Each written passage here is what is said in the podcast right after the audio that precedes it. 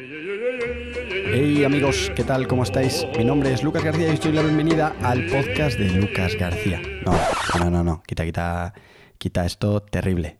Terrible, a mí nunca me ha parecido interesante esto de... Uno, uno no me ha parecido interesante nunca tener un podcast con tu nombre. Me parece un poco... Bueno, vamos a dejar ahí, un poco puntos suspensivos. Y por otro lado, presentarte a ti mismo es como un, es como es como complejo, ¿no? A mí a mí automáticamente me provoca un colapso en el cerebro. Ahora sí, os doy la bienvenida a Bullshit, un podcast donde voy a tratar de descifrar, descifrar quizá no es la palabra terriblemente elegida, voy a eh, desmontar algunas, algunas cosas que me ponen los pelos de punta. ¿No? Estamos quizá en el momento más álgido del bullshit, ya lo decía Trump. Let's say China. China. China. China. China. China. China. China. China. China. China. Entonces, eh, quería hablar en este, primer, en este primer capítulo de lo que me está pasando con LinkedIn. Y es que llevo ya bastante tiempo recibiendo una media de 20-25 invitaciones al día para conectar. Y lo que me pasa es que la gran mayoría vienen con plantillas predefinidas. Hola, mmm, nombre cualquiera. Me ha hecho mucha gracia ver que yo tuve una experiencia similar cuando y otras cientos de plantillas que están en Google ante la búsqueda plantillas para conectar en LinkedIn o conectar mejor en LinkedIn o cómo conectar mejor en LinkedIn o cómo no parecer un eh, imbécil cuando conectas con alguien. Bueno, yo diría que es justamente todo lo contrario.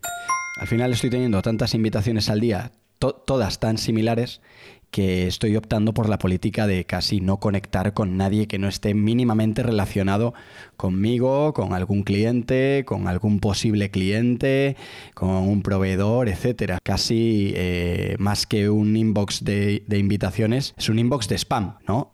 Encuentro más spam que, invitaciones reales a conectar. Porque, claro, estamos en el boom del plantillismo, estamos en la estandarización del, de lo insulso. Eh, el problema al final es que nos estamos quedando, yo creo que todo el rato en la superficie, en la primera capa la cebolla, lo, lo fácil, lo que no requiere de mucho esfuerzo, no requiere de mucho análisis, no requiere de análisis ni propio ni ajeno, ¿no? Entonces, pues hacemos copy-paste, ¿no? ¿no? Como no hay reflexión, esta plantilla, ah, me parece que es interesante, me vale para no poner la estándar que te, que te dice LinkedIn, entonces me vale. Pero ahí viene, ahí viene un problema. Ahí viene un problema porque hay decenas, cientos de miles de invitaciones exactamente iguales. Algunas incluso que, que, que simplemente aparece corchete nombre, ¿no? Porque usaron alguna herramienta que no les funcionó muy bien. Y es que estamos en, un problema. Yo creo que la pandemia real que estamos viviendo no es tanto el, coronavirus, que obviamente también, y es una gran putada, sino la gran cantidad de información. Es un, es un gran, gran problema. Consumimos tanto y tan rápido que poco reflexionamos sobre lo que consumimos y cuando no reflexionas no avanzas. Cuando no reflexionas no avanzas y cuando no reflexionas no te preguntas cosas y cuando no te preguntas cosas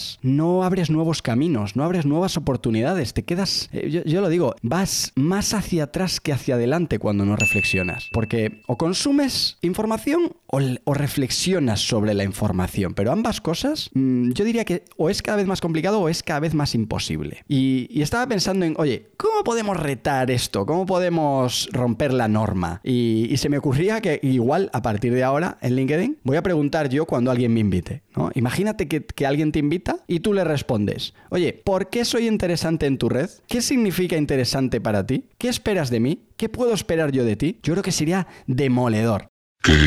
Yo creo que si, si ahora mismo tengo 1100 invitaciones pendientes, yo creo que esto reduciría drásticamente las conexiones que genero. No, pero, y a mí eso es que me da igual tener muchas conexiones. Yo lo que quiero es tener conexiones con sentido. Que de verdad alguien me siga o de verdad alguien me invite para conectar de verdad, para ofrecernos la posibilidad de generar sinergias, ya sea en conocimiento, ya sea en negocio, en lo que sea. ¿Qué pasa cuando aceptas eh, en modo bulk? Que sí, puedes, puedes ser un lion, ¿no? Me encanta esto, este término de los Lion 20K. Tengo 20.000 conexiones. Oye, ¿para qué? Te, te, lo voy a decir otra vez. ¿Para qué? Es que no, no, entiendo para qué quieres 20.000 conexiones. Si te diría que solamente un 1% de esas te están atendiendo en realidad y con cariño y con atención real. Entonces reduciría efectivamente las conexiones, pero mejoraría considerablemente la calidad de las conexiones. Y al final eso para mí es el todo, es, eso es la madre del cordero. Eso es, eso es lo que busco en realidad, la calidad de esas conexiones. Porque al final ahí estamos en un mundo lleno de, plantillitas, de trucos, de secretos, de hacks, de do's y don'ts, ¿no? De fish and chips, de un montón de lecciones, un montón de aleccionadores y aleccionadoras, un montón de gurús que eligen el camino por nosotros. Es que... eh, no, no tiene mucho sentido, ¿no? Yo estoy empezando a, a- a ser inmune, totalmente inmune a lo predefinido, inmune a lo estándar, inmune al gurú. Pero, joder, yo cada vez veo más gente eh, estándar y menos gente auténtica. Y, y en la autenticidad está el éxito. No en el truco, no en el secreto, no en el atajo, no en la fórmula rápida, no en cómo ganar cientos de seguidores en LinkedIn, no en eh, a 50 personas para generar más reach. ¿Para qué quieres más reach? ¿Para qué? Si igual lo que estás diciendo es una gilipollez. Céntrate en que, en que lo que digas tenga sentido y verás cómo consigues ese reach tarde o temprano. Al final vale mucho más tu reflexión que tu táctica. Siempre. Entonces yo prefiero centrarme en la reflexión que en la táctica, prefiero pensar, prefiero dedicar más tiempo a pensar y menos a escribir, aunque muchas veces escribir me da me hace pensar, pero prefiero pensar más, prefiero poner una cosa a la semana si es que tengo que ponerla y que tenga sentido, a poner una cosa al día y que no tenga sentido la gran mayoría. Somos muy de seguir al algoritmo y aquí yo siempre es esto es eh, mi seña de identidad es fuck de algoritmo, es que me da igual el algoritmo.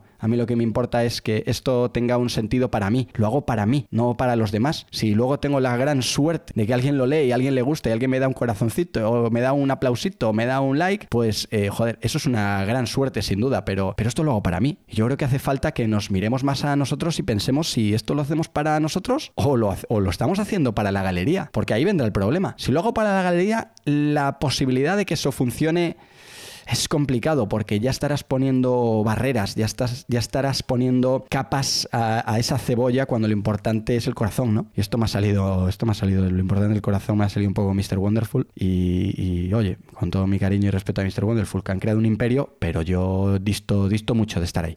Y nada, hasta aquí mi, reflexión de hoy en este primer episodio de Bullshit y espero que, espero que pienses que esto ha sido un gran bullshit, será un éxito. Ese es, ese es el objetivo de este podcast, que pienses que esto que he dicho es un gran bullshit, porque eso significará que estás reflexionando. Un abrazo, muchas gracias, nos vemos en el siguiente.